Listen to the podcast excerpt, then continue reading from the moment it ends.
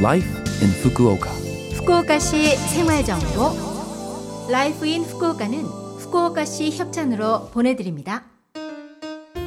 여러분 안녕하세요. 상쾌한 수요일 아침 DJ 김지숙이 인사드립니다. Life in Fukuoka는 후쿠오카시에서 쾌적하고 즐겁게 지내실 수 있도록 여러분께 다양한 생활 정보와 여행 정보를 한국어로 소개해 드립니다. 오늘도 짧은 시간이지만 저와 함께 즐거운 시간 보내시기 바랍니다. 후쿠오카시 생활 정보.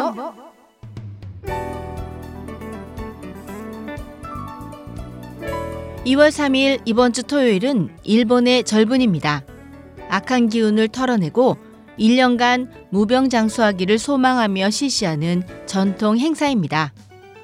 귀신은 집 밖으로 혹은 집 안으로라고 외치며 콩을 던지는 것 이외에 최근에는 애호맞기를 먹는 습관도 일반화되었습니다. 해서 오늘은 이 애호맞기에 대해 소개해 드릴까 합니다. 애호맞기란 김밥의 일종입니다. 김밥 속에 넣는 재료는 정해져 있지 않지만 계란말이나 새우, 붕장어, 오이, 표고버섯, 박꼬지 등 좋은 인연을 불러온다는 일곱 가지의 재료를 넣는다고 합니다. 그리고 애호맞기를 먹을 때는 몇 가지 규칙이 있습니다. 첫 번째는 두툼한 김밥을 혼자 한 줄 다 먹는다. 복을 불러들이는 초밥이니 좋은 인연이 끊어지거나 복이 끊어지지 않도록 잘라서는 안 되기 때문이죠.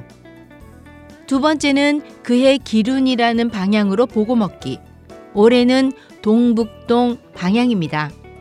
세 번째는 소원을 빌면서 말 없이 끝까지 먹기입니다. 말을 해서 운이 달아나지 않도록 조심하세요. 콩 던지기용 콩은 마트 등에서 손쉽게 구매할 수 있습니다. 여러분도 2월 3일에는 집에서 일본 전통 문화를 실천해 보는 것 어떠세요?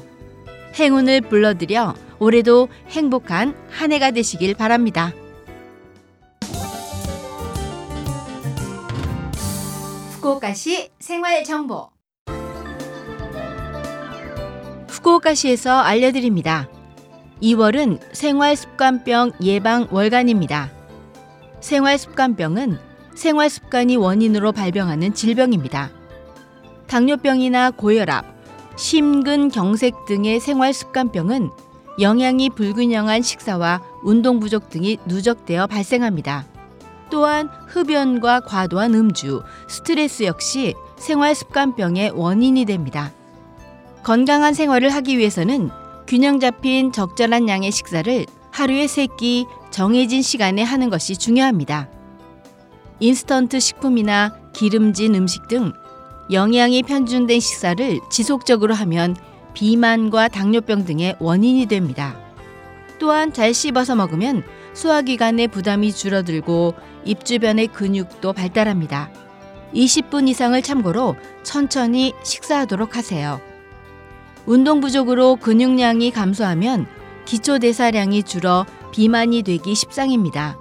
지속적인 운동을 통해 근육량을 유지하세요. 운동 기회가 적은 분은 마트까지 걸어가기, 엘리베이터나 에스컬레이터 사용을 줄이고 계단 사용하기 등 일상생활 속에서 짬을 내어 지금보다 약 10분 정도 추가로 몸을 움직이세요.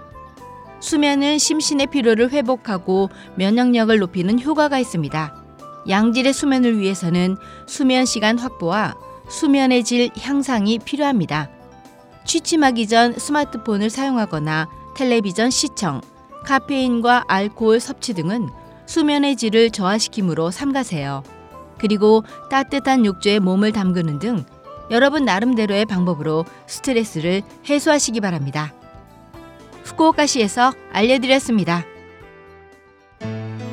후쿠오카시 생활정보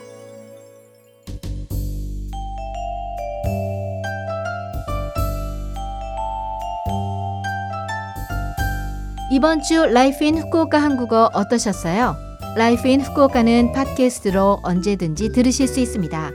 그리고 블로그를 통해 방송 내용을 확인할 수도 있으니 Love FM 공식 홈페이지에 Life in Fukuoka 페이지도 놀러 오세요. 방송에서는 여러분들의 사연도 기다리고 있습니다. 프로그램이나 DJ 김지숙에게 메시지를 적어서 이메일 761골뱅이 lovefm.co.jp 761골뱅이 lovefm.co.jp로 보내주세요. 자 그럼 청취자 여러분 즐거운 하루 되시고요. 저 김지숙은 다음 주 수요일 아침에 뵐게요. 안녕!